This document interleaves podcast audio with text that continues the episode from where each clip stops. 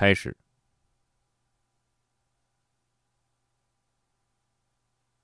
朋友们，大家好，欢迎大家收听《飞马飞牛》（Famous Unknown），一个由我和朋友们共同创办的播客。我是北京师范大学的曲炳瑞，一个爱讲故事的非典型青年史学工作者。呃，我们最近呢正是年关，在过年的时候呢，其实大家的心情都自然的愉快了起来。那过年的时候呢，少不了做的最重要的事情呢，就是吃。吃之外呢，还有玩儿，玩呢就是旅游啊。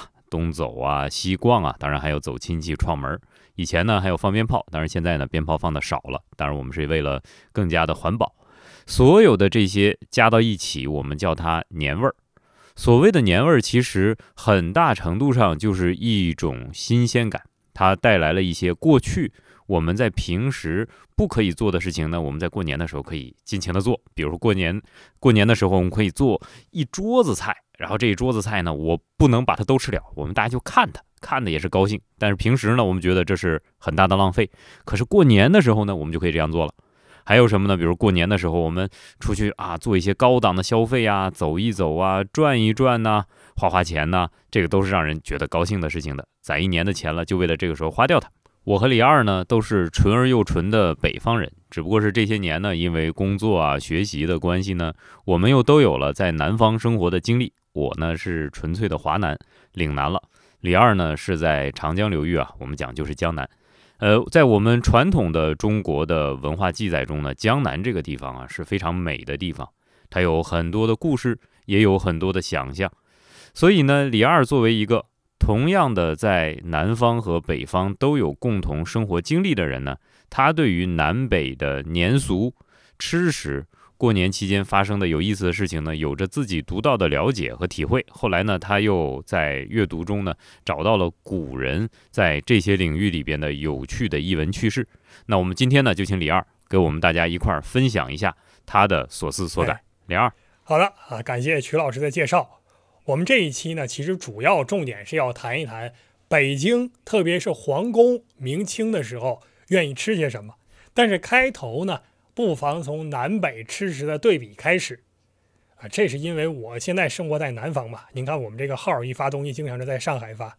你现在住在上海，那么可以很负责任的讲，作为一个纯北方人，我在上海的生活很痛苦，就吃东西非常痛苦。不是，我就很难用言语去向大家表达我有多痛苦。就是什么东西都是甜的，就很少很少能看到那个咸的东西。哎呀，这个。真的是很难理解，但是呢，好像形成一种文化认识，就是南方人吃的东西要比北方人精致。特别是这两年啊，这个网上老北京，这个作为一个互联网的神丑文文化，很很很受怎么说一部分人的欢迎。就是老北京没别的东西，全是地道，对吧？北先穿袜子后穿鞋，说先先进北京后做爷还是什么？这个笑话很多啊啊！然后这个 先穿袜子后穿鞋，对对，然后什么 窝头是。泪拉了下来，窝头是咸的，但各种各样的讲法。北京的爷就是爷，所以我我写文章天天黑京爷吧。但是确实在南方吃东西吃不惯。当初五代的时候，不是有这样一句话，叫“宁可向南一一寸而死，不肯向北一尺而活”嘛？到我这儿是反过来啊，我是宁可向北一寸而死，不肯向南一尺而活。但是没办法啊，现在就是在上海，而且可能之后一直会在上海，就很难。但是呢，呃，南方和北方吃东西差距是不是这么大？或者说像现在讲的，北京是不是就是个美食荒漠？很可能是，但是呢又不全是。我们不妨先从这个一段有意思的文本开始。在中国近当代、现当代的作者里面，写吃东西写的最好的其实是汪曾祺先生啊，就是他写短篇里面，汪曾祺写这个。就大家都觉得他会做饭，因为他写吃食写的太多了。他虽然是那种报菜名一样的吃法，但是你一看就知道这个人肯定很爱吃，而且很讲究，他懂。所以说他一写出来可吃的东西呢，就那么亲切。而汪先生呢，又是一个南北都走，本来他应该是南方人嘛，后来他当然到北方去了。所以说他笔下的吃食既有北方的，也有南方的，只不过一写南方的，好像就写的更亲切一些。我呢，在读书的时候经常挨饿。这个我挨饿的时候，就是在食堂吃饭的时候，比如说吃那六块钱的饭，六块钱的饭怎么吃呢？就往往是一边吃饭一边看汪曾祺，因为他写的那个吃的东西就是，就你妄想一下是有用的。这毛病我到今天没，就是听着你你你你这情况就像许三多卖血记里哎边那炒猪肝一样。这差不多。啊许三观卖血记哎、对对？还有许三观卖血记不是许三多，啊，啊还有那个许三观苏格贝塔对吧？贝塔有个小小口袋装那个香味儿对吧？然后他到吃的时候挨饿的时候他就放出来，他闻一闻，真是这样。我跟我还听过一个笑话，有有个笑话也是这样，就是比如说一家呢，这个穷啊，说这个吃不起饭，然后呃吃不起盐，吃不起盐的，吃饭的时候就只能干吃大米饭，然后这个在房梁上挂着一条咸鱼，挂着咸鱼的时候呢，大家就看着那个咸鱼吃饭，然后扒着米饭想那个盐的滋味儿。然后这个爸爸呢是有两个儿子，这个老二呢就跟爸爸说：“爸爸，哥哥多看了一眼咸鱼。”爸爸说：“让他咸死。”哎呀，这个我在这儿不是说我们天天老在这儿装穷卖惨啊，我是说实话，这种妄想有用的。我到现在吃饭，即使能吃饱了，我也改不过来这个习惯。就除非真的吃特别好的东西，我觉得看那个文本啊，是在给我降低我吃的这顿饭的品味。就正常我吃饭的时候都得拿个什么东西在旁边看，专门看吃东西的故事。所以说，这个 呃，当然汪先生写很多有意思的文章都有吃。我印象最深的一段是他写金东新，金东新先生啊，哦这个你看一开头就是朝应博学宏词，杭郡金农自寿门，别号东新先生。基隆山民什么苏伐罗及苏伐罗啊，早上起来觉得很无聊啊，然后就是后面讲一大堆这个，反正他其实是在讽刺那个。说白了就斯文走狗那个感觉。当然，金东新先生本来罪不至此啊，但是后面讲一段，就是他在南方，他在南方，在这个扬州，扬州那个地方，那个时候正是盐商还很很得意的时候。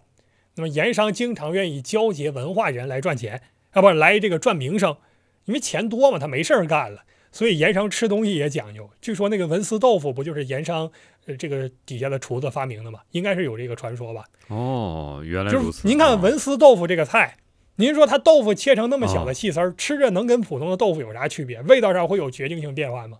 不可能啊，呃，不可能啊！不会而且你这样切的话，其实我觉得豆腥味儿可能反而更强了。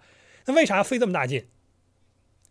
费劲本身就是意义，就是为了费人对，费劲就是意义，对吧？就钱多没处花了，嗯我一定要比较一下，对吧？你看我这花法多精巧，所以盐商他要想办法洗脱自己那个土大款的形象，而且好几代这我也听过一个听过一个郑板桥吃熊掌啊的故事，盐商请他吃熊掌，呃，吃熊掌之前呢，先上了两盘大馒头。这个郑板桥是山东人吗？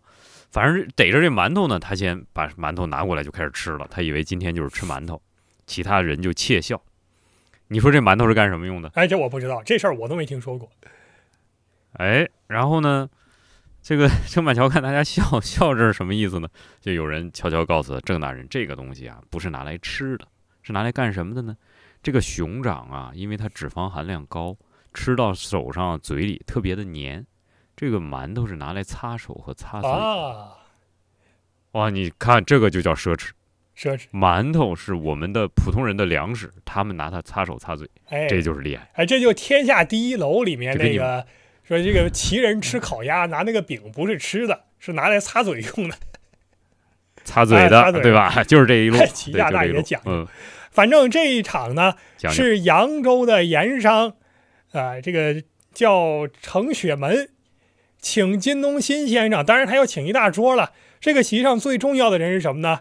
是这个新到的这个盐政叫铁宝山，这个铁宝山应该就是铁宝嘛，就是就是当时极少数极少数满满洲大臣里的读书人，而且好像是科班上来的，科科正途上来的，所以很难得。然后呢，说这个请这个铁宝山的时候，铁宝山接到请柬，他事先就说了，连吃几天满汉全席，实在没有胃口啊。然后呢，说 你请我，我到，但是呢，我就想喝一碗米稀粥。然后呢，啊，碗米稀粥啊，这不还还不能是新米吧碗米稀粥。然后呢，就一碟香油拌哦疙瘩丝，对吧？你给我吃这就行了。结果程本雪说一定照办，所以说这个宴席呢就很清朴，很清朴的宴席怎么吃呢？按照习惯，先把菜单给这个要另外要请的金金东新看啊，请铁宝山看啊，请铁宝山看，铁宝山一看，哎，这菜菜单确实啊挺淡薄的。那这淡薄的菜单都啥呢？啊，这一段我过去背过啊，现在记不清了，但是还是只能背到一点开头。说金华竹叶腿、宁波瓦楞明哈啊，然后黑龙江的驯鹿脯，四川旭府糟蛋啊，兴化的醉称鼻，东台的醉泥螺，阳澄湖的醉蟹。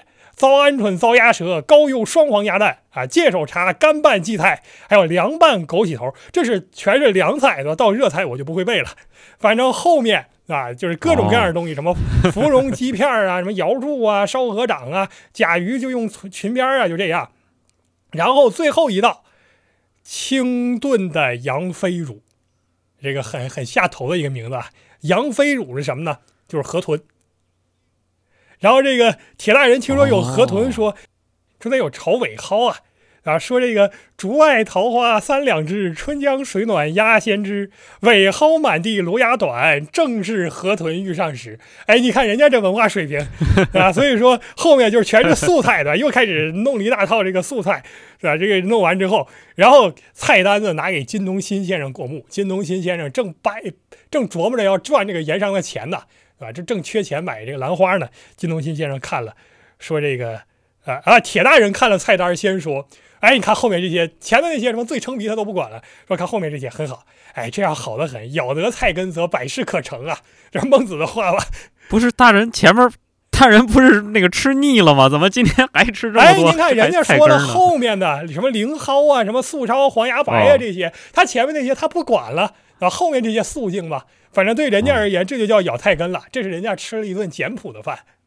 哎，到了这个金东新先生，金东新先生一看，说这一箪食，对吧？一箪食，一瓢饮，浓一介寒士，无可无不可的。哎，这还是一介寒士吃的东西。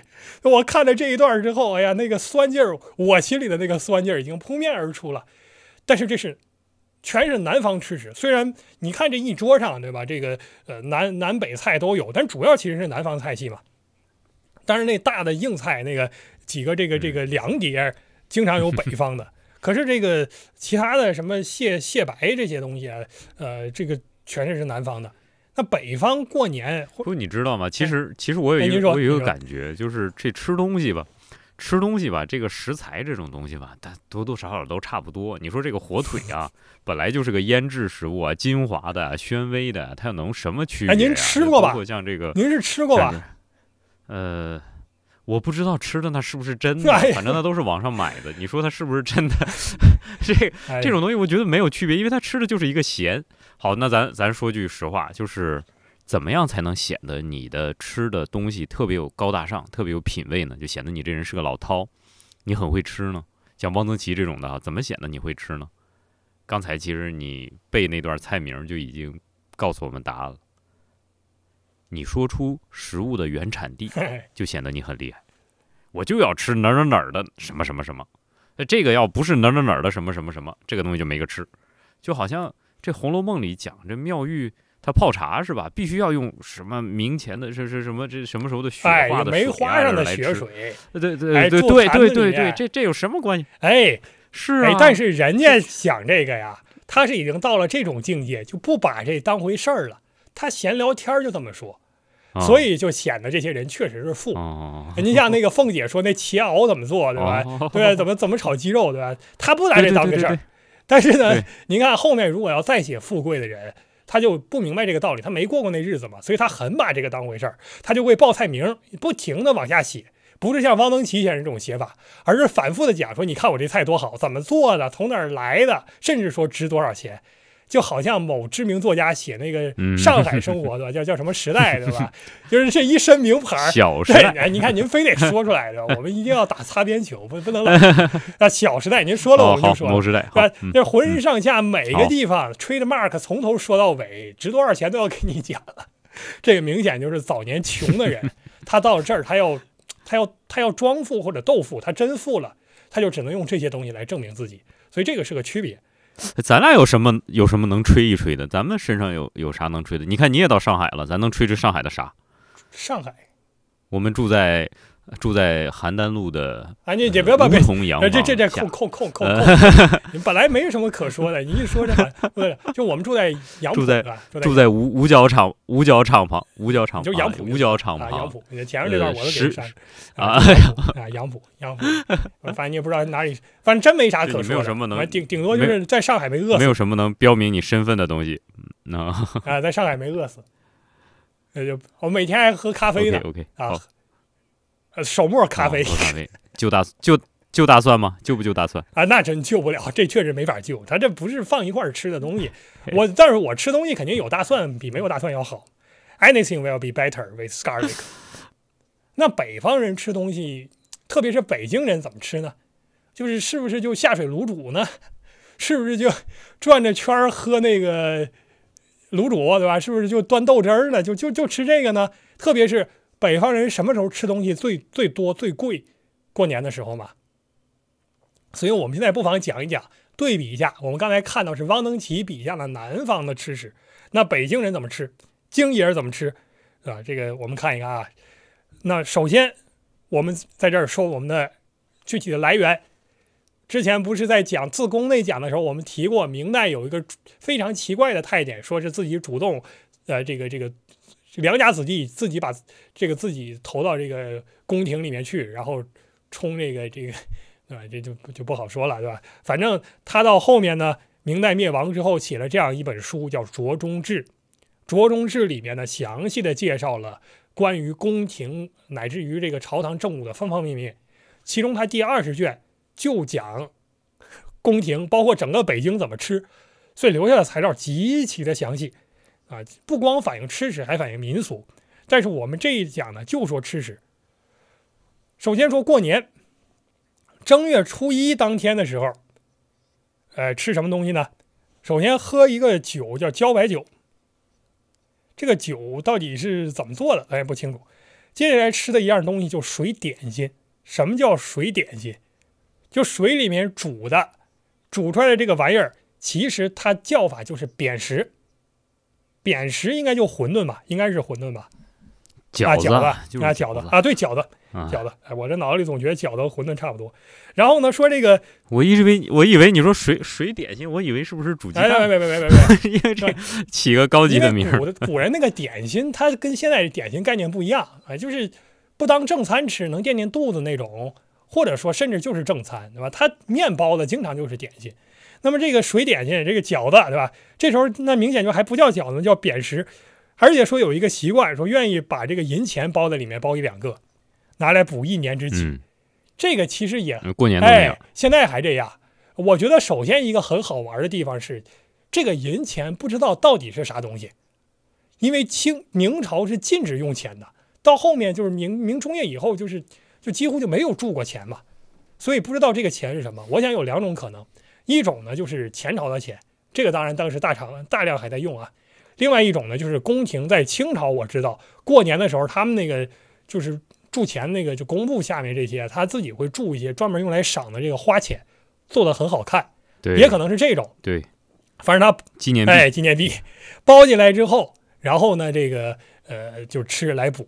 我们家现在还这样，我非常不爱吃饺子。你们你们煮点那个巧克力包进去哎不是就得了吧？你们包个五毛钱硬币进去，真的你吃到嘴里，你说你是咽了还是？那肯定是不能 吃用，但是我还觉得不卫生呢。我妈都是煮完之后，我认为非常不卫生。生。但是我之前写文章已经吐槽过了，我那个母亲现在就是有一点那个神婆化发展，就是过年啥吉利来啥，不吉利就不能说，但是吉不吉利没有固定标准，在她的判断范围内呢，就认为包个钱吃钱是吉利的，所以一定要包钱。所以我我是不爱吃饺子，我非常不爱吃饺子，就死面的东西我都不爱吃。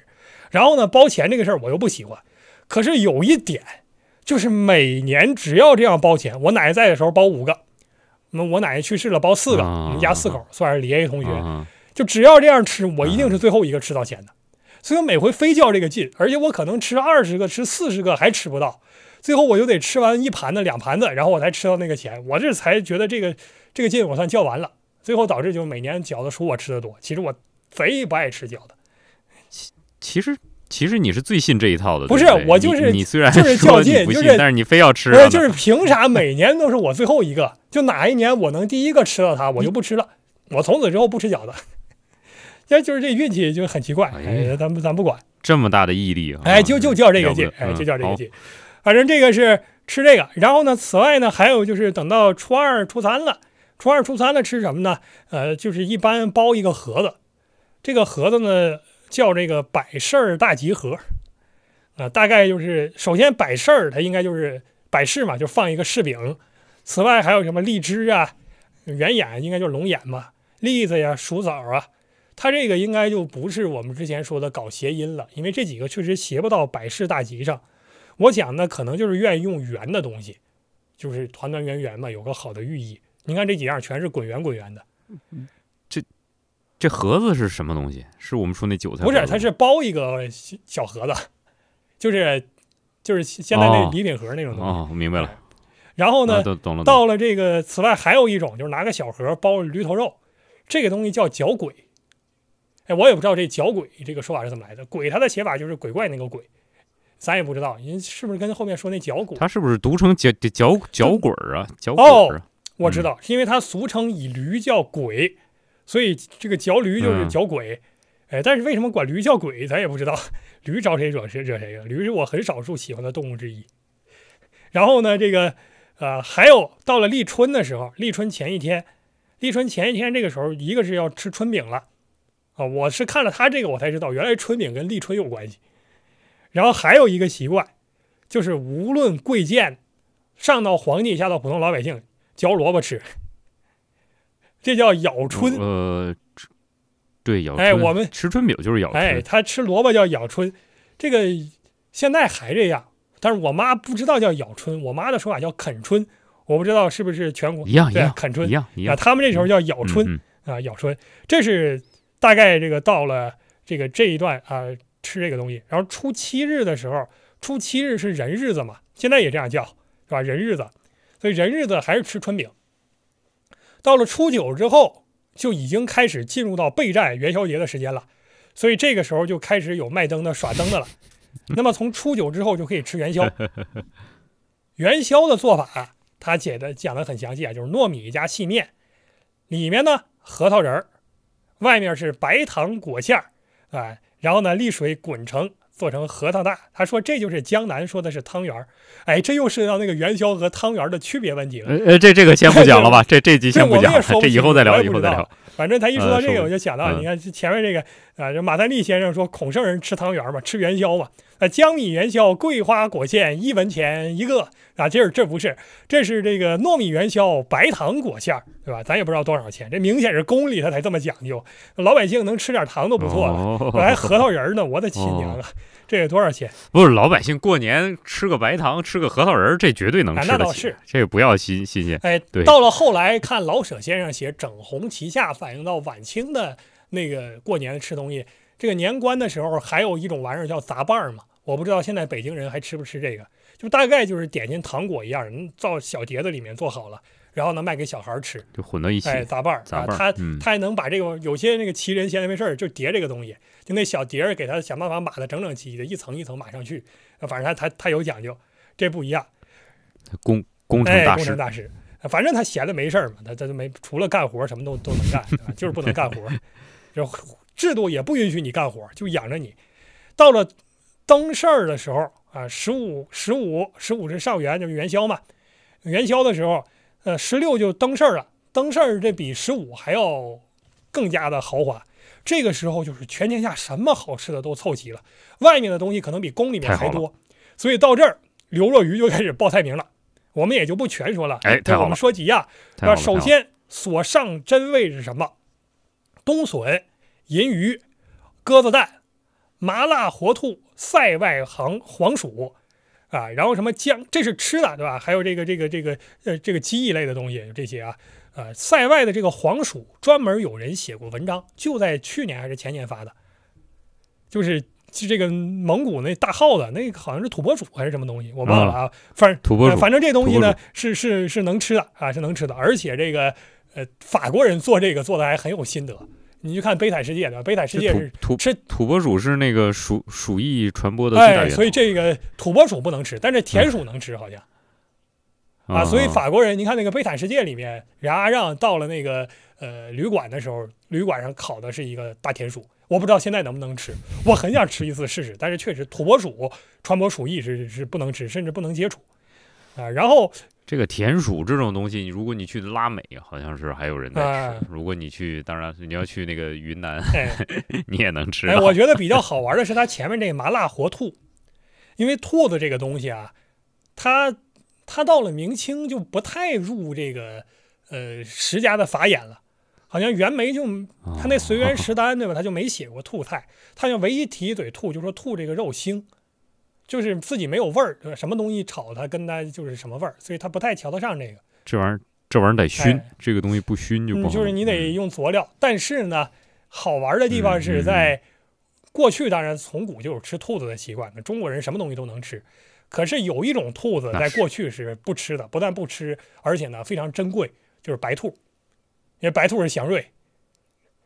我们未来会专门出一期讲白兔的问题。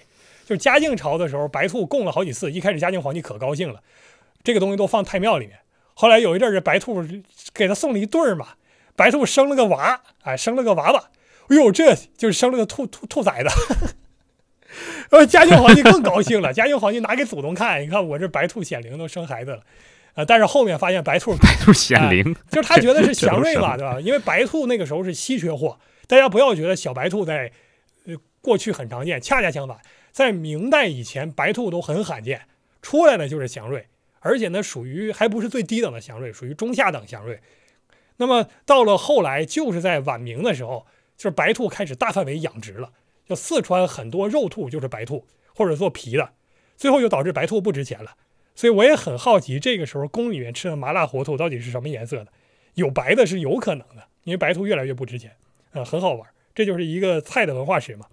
除此之外，就是水果啊，水果呢就是江南的汨罗干啊、凤尾菊、漳州菊、橄榄、小金菊啊这些东西，就想起现在说什么让广西人包那个砂糖橘啊，采砂糖橘，啊这个不不知道曲老师愿不愿意吃啊？我这个砂糖橘是非常喜欢吃橘子，但是我吃不进去砂糖橘，我觉得味道太太冲了，这是冲脑袋。懒人水果，哎，就是坐在那儿一下午能吃三斤我就觉得它那个种水果一定一定要一定要克哎，制就。觉得它那味道千万是不要吃清香，嗯不是清香，就是就是甜，齁甜。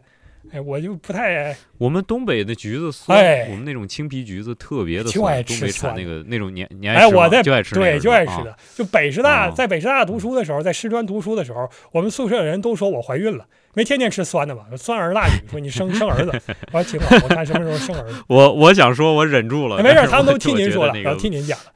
与我们与我们这个调性哎，我小时候真的有时候吃那大橘子，吃一吃一冬天，等到这个吃了一礼拜之后，浑身山楂你？爱吃吗？哎，山楂还不行。山楂山楂不行，哦山楂就是纯酸一点，甜味儿也不行，加糖它又甜，太甜了，就很难把握这个度。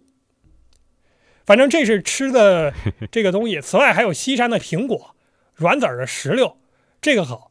北京的西山好像是这个产这些乱七八糟东西挺多的，因为我们看后来何德刚写那个《春明梦露》，这是到了清朝了，清朝晚期了。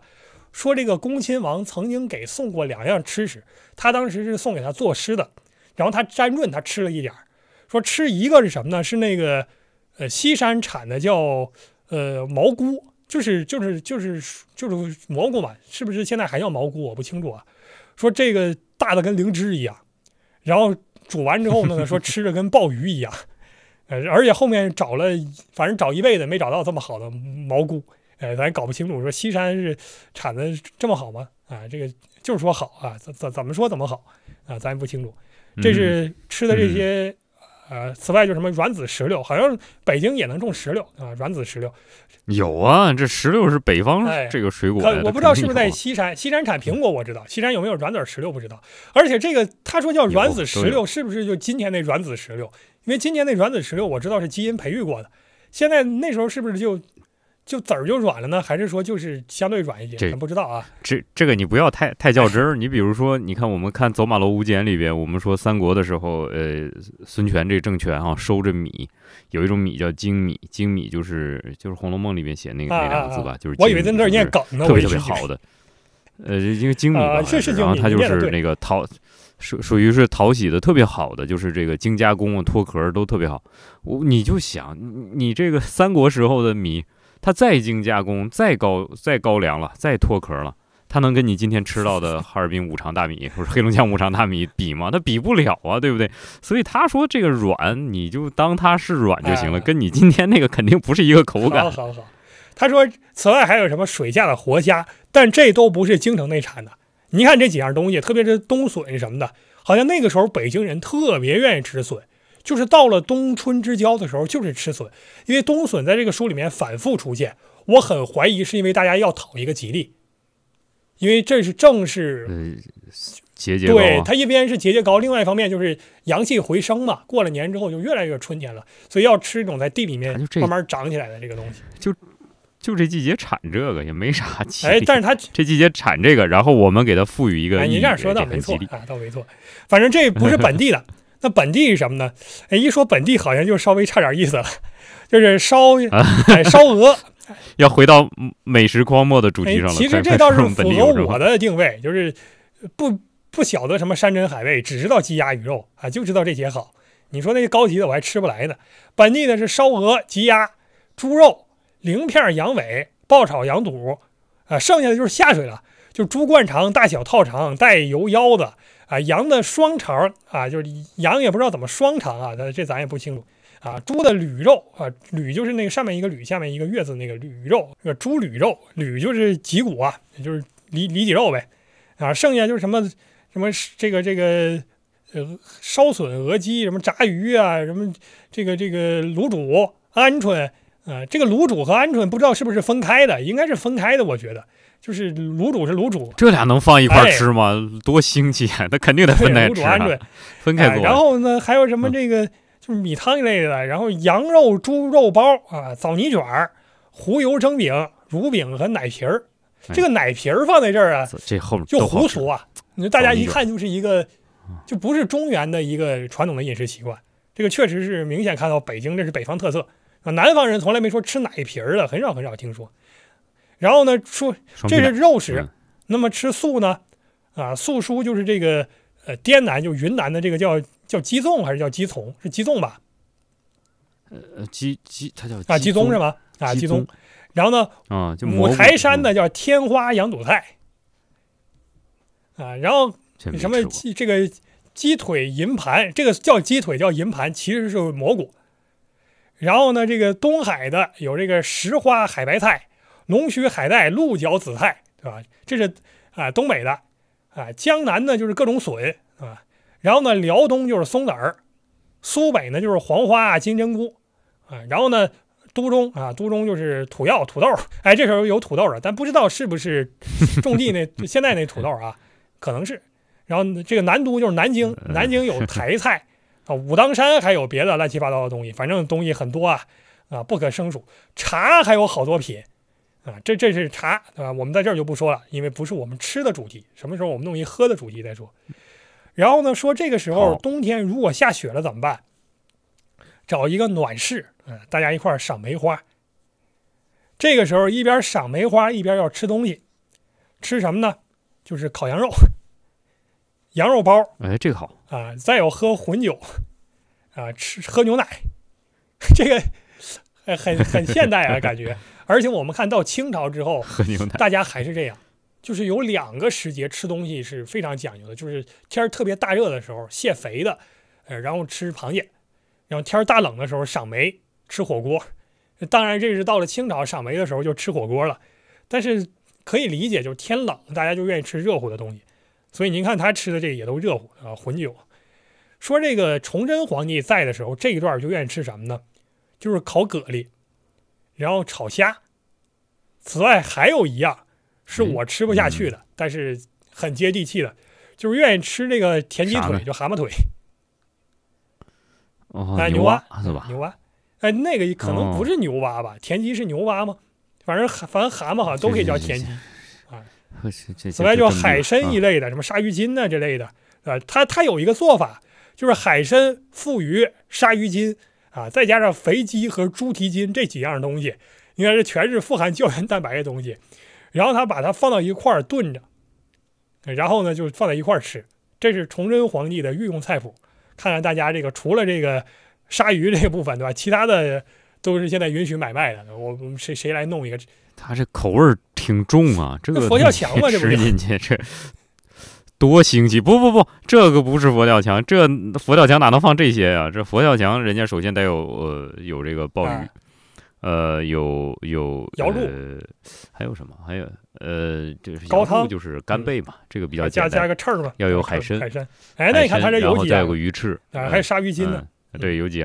不，你刚才说那都是什么呀？你那个哎，那是什么？没有没有，它不包括这个 它是从海参开始的，呃，还有，海参、富鱼、上，还猪蹄筋儿猪蹄。筋儿要放进我去。我都我都震惊了，这是人都牛蹄筋儿，他怎么能放个猪哎，蹄筋儿呢？人家这说的很清，楚，就是吃猪蹄筋儿啊，这是他的这是了不得。他的吃法啊，他的吃法，所以过年，他啊，过年菜是吧？他哎吃这个。这个人家日常可能也爱吃，但是这明显冬天吃肯定比夏天吃更好嘛。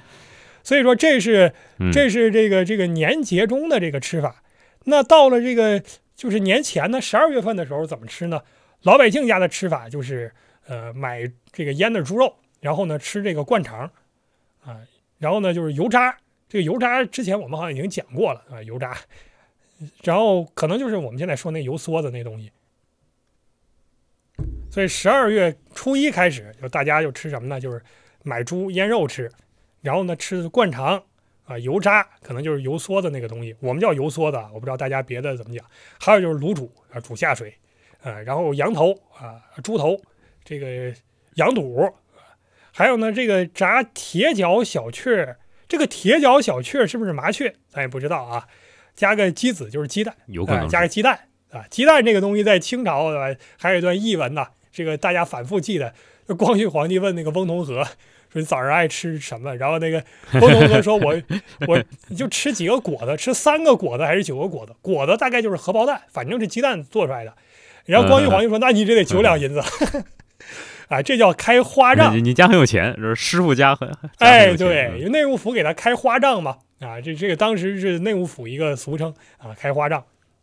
所以这个老百姓吃肯定鸡蛋嘛，现在大家还吃得起啊。此外就是什么这个后来后来那个翁同龢有个答案，你你得把这个完就是他说师傅呃这么这翁同龢说师傅吃这么贵的，我平时都那个 舍舍不得吃，说这都吃几个。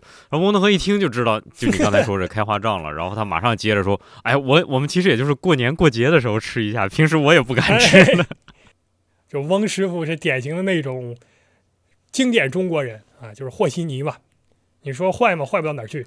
你说好吗？反正也好不到哪儿去，就这样啊。我我是个人是很瞧不上翁师傅的，这确实如此。说这个呃，这是这段吃呃，此外就是鱼啊，这个什么炸炸银鱼对吧？然后呢，这个醋溜鲜鲫鱼，呃，反正就吃这些。其实呢，看样数也不少，但是不是每个老百姓都能这么吃嘛？喝的话呢，就是喝腊八粥啊，然后呢往里面加点乱七八糟的。我奶奶当时就就是腊八，腊八节过生日，所以这个腊八粥就是呃印象很深。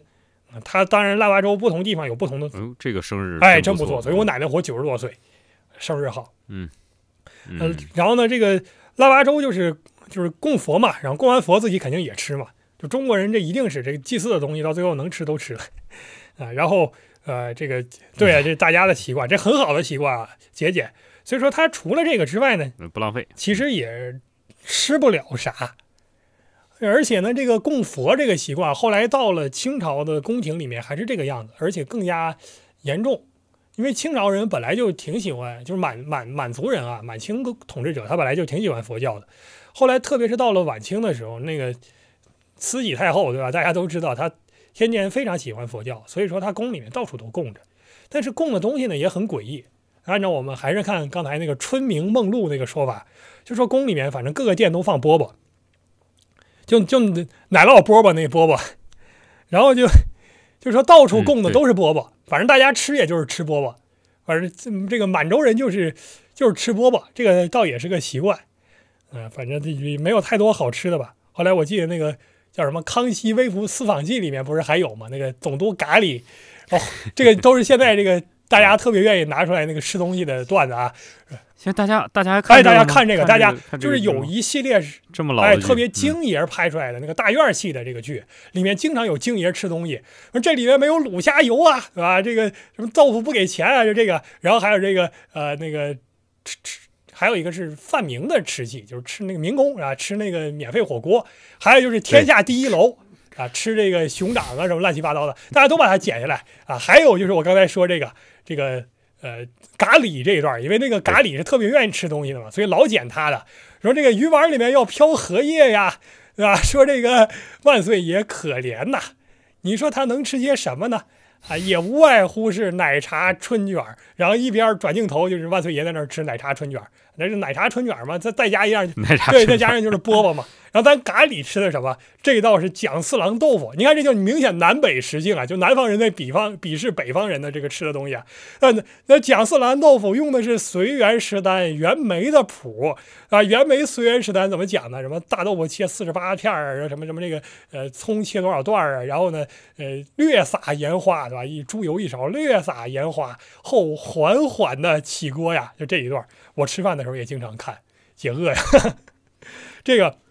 哎呦，我就这个福气，这你们没听说过吃饭的时候不能够看东西吗？不行，我食不言，寝不这这这不言是不言，下饭菜但是我不看他，我这我看那个饭我就 咽不下去。反正这是这个。那我们最后呢又说到一个无聊的地方，说到一个其实很有趣，但是又显得我们格调很低的地方，就是说这个宦官的吃食。因为刘若愚是个宦官，他专门讲说宦官这个时候吃啥。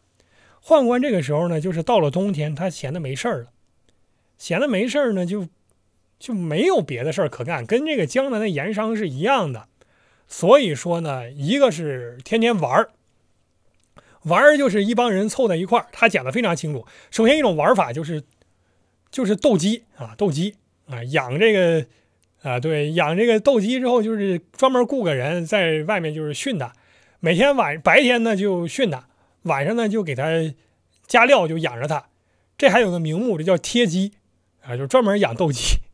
然后大晚上呢，要这个燃灯去看，对吧？看这些人在干嘛啊？这些人这这些鸡在干嘛？所以他干这个事儿。然后等到这个呃冬天天冷了开始，这个时候内臣就开始烧地炕了。所以烧炕的这个习惯在当时其实就有啊，在在明末的时候就有。说这个刘若愚呢，他是宦官。他又有感于明朝灭亡，所以他反思这个事儿，就说我们这帮人啊，饱食逸居，无所事事，呃，到晚上他吃饱了又没事干，他晚上就睡不好，睡不好呢，就天天去玩儿，就喝酒啊，掷骰子呀，看纸牌呀，耍骨牌呀，下棋呀，就干这个。然后呢，如果说自己一个人吃东西吃伤了，实在吃不下了，找一帮人一块儿吃啊，边吃边玩儿啊。然后说呢，对，就这样。反正说呢，这个。那既然这样，喝大酒嘛，一宿一宿的喝，经常就是喝醉了打仗。小事儿呢就打骂自己的仆人，大事儿呢则变脸挥拳。不等等会儿，等会儿等会儿，宦官也有仆人。哎呦，这宦官这个可能就是小太监呀，了不得，就大太监下面小太监啊，同仆嘛啊，宦官有仆人啊，这确实有，因为他前面明确讲叫内内臣。全是内臣的事儿啊，内臣就是宦官嘛，这个大家很清楚，啊，然后呢，哎，了不得了，说小的话打骂同仆，大则变脸挥拳，将对方祖宗父母互相唤骂为胜负之资，啊，就是骂骂你祖宗，对吧？这个是胜负之资，啊，你但是呢，刘若愚写的非常详细，说这个仗啊好解，说这个打完之后几个人趁着醉意磕过几个头，啊，流下点眼泪，欢畅如初。啊，这吃饭就对，吃饭就就就这么个吃法啊，就这么个吃法。说那这个宦官还有信佛的呢，宦官信佛是很正常的，因为他一生太就是这他他对吧？他肯定得想修来世吧。所以说呢，就一帮人这个念佛，那就不吃肉了，不吃肉，照理就没这么多讲究了。那不是啊，说这个也要罗列果品，饮茶酒坐啊，要这个器具也要最精妙的。所以说，互相以这个为美，就以单食嫖饮为美。啊，亦可笑也，这是他的这个玩法啊。此外吃的这个东西呢，就是前面说过什么羊肉啊、羊肚啊、麻辣兔啊这些乱七八糟的啊。吃还有就是吃奶，啊？牛乳啊、乳饼啊、奶皮啊这些，这是甜点心。所以这个其实跟清朝入关之后在北京城吃的东西没有太大区别，就是奶奶制品，并不是说到了清朝来了之后才吃这个。可是呢，呃，比较好玩的一点是，据说这些人。说这个内臣又愿意吃牛驴不点之物，这个什么叫不点之物？这大家自己琢磨吧，这个也很好清楚，就是吃啥补啥。反正是吃这个。那么冬天在这儿呢，还有传出一种文化特点的，就是大家吃东西的时候愿意吃辣汤，白天的时候吃辣汤，喝混酒，喝混酒呢，这个热酒嘛，我想我不喝酒啊，是不是这样？本来这个酒就是陈年物，然后你一热它就混了，是这样的吗？你说的那个浑是浑浊的浑三点水加一个哎，辣酒浑那个浑，浑浊的浑。他可能就他可能就是那个没有精炼的酒嘛，应该就是米酒嘛。我如果印象没有错的话，嗯比如说是不是黄酒热的黄酒必须热着喝吧？它是热的时候是浑的？也不用也不用，黄酒、白酒都可以热着喝，也都可以不热着喝。反正应该还有这种，还有一种就是米酒，就是呃黄黏米也可以熬成米酒哦来喝。然后还有一种就是咱们讲这个大米也可以熬成米酒来喝，它可能就是米酒，因为熬完了之后那个是那个汤是呃浑浑浊的，啊可能就是米酒。但是它嗯我很怀疑它是喝热酒，反因为它是御寒用的。啊，但是那那可以热，哎热可以热，酒都可对。然后第二个就是吃辣汤，这个涉及到另外一个问题，就是辣椒什么时候进入中国，又在什么时候去呃作为一种广泛的食品去食用，甚至他这个时候这可能不是你说这个辣汤，它可能就是胡辣汤，就是辛辣，哎就是撒了胡对，我想很有可能就不是辣椒，撒椒了，胡椒面，因为这一阶段对明代的时候，在长期的这个辣椒还是作为一种观赏作物，它进入本来就很晚。哦，这个时候可能在什么苏州园林什么的会种辣椒，就是看着好看。哎，真是这样的 我们一起欣哎，赏辣椒对，，那辣椒确实很好看。您别看现在挂我们东北那大墙外头，对吧？人家农农农村平房家对吧？外头挂那大辣椒，我小时候家里头也这么挂。那过去那都是在苏州园林观赏的作物，专门有鉴赏指南的，就告诉你这花怎么好，这辣椒结果怎么个好看法。后来辣椒为什么特别是在四川菜系里面受欢迎呢？我的印象是因为四川那个地方，就是虽然它有盐井啊，有些地方，但是很多地方还是它在内地他是不方便吃盐的，盐税卡的又那么高，官盐贵，他没有别的东西去佐餐，那最后就是正好辣椒进来，大家疯狂吃辣，这样的话呢，就是可以少吃点盐嘛，有这个可能性。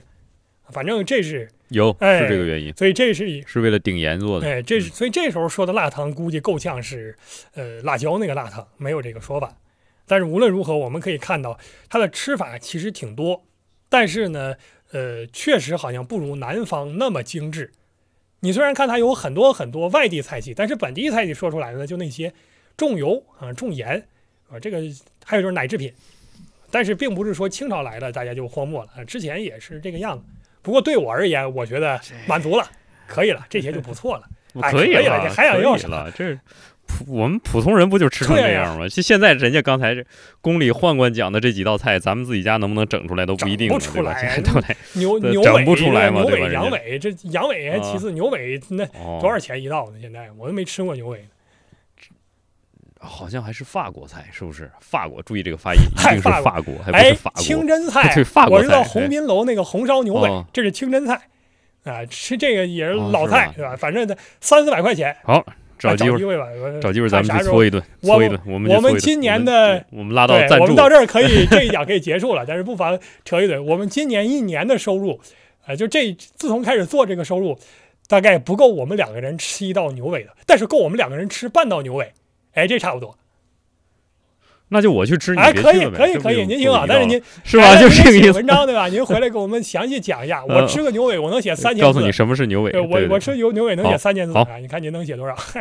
我能从那个下定主意去开始写起，写一个连续的，放心好了，没问题。曲老师吃好嘞，牛尾好嘞，我们提前预备好啊。好，这个曲老师公款好好私吃对吧？这是公款吃喝了嘛？嗯。好，大吃八喝，好，没好嘞问题。好我们，这一讲可以就到这儿了。曲老师也不用再来来，啊我收个尾，吧，我收个尾，我收个尾，我是主持哎您来您来，您来喧宾夺主，我是主持。好，这个感谢李二给我们带来了大江南北的不同美食啊。刚才李二讲的是唾沫星子横飞，我这是馋虫勾动啊。听他讲了这么多好吃的呢，其实也无分南北，不一定说是南方吃的就更加精致，北方就更加粗糙，可能是各有千秋。呃，讲这个美食的节目呢，主要是为了让大家呢，在这个年份年味儿很足的时候呢，再给大家增添一点乐趣，就好像李二。吃饭的时候呢，必须有一个佐餐的节目，要看别人吃饭，甚至是别人做饭。那我们希望呢，今年在过年的时候，您在吃年夜菜的时候，或者是您在消化年夜菜，或者是打扫年夜菜的时候，您需要有一些佐餐的东西，您就来听《飞马飞牛》这一期节目。包您能吃的更香、更好、更美味。我们有一点自信今天的节目，啊，我们一定啊要说，我们有一点哎自信。您听我们这个肯定比看春晚舒坦一些。您那个过年的伴奏不一定非要放春晚，您放我这也可以。您春晚这个 同样难忘今宵。同样难忘今宵啊，同朋友们好，那这一期节目就到这里了，依然是在这儿祝您新年愉快，感谢大家收听飞马飞牛，我们的节目今天就到这儿了，零二和大家说声再见，再见了啊。谢谢大家，再见，好嘞。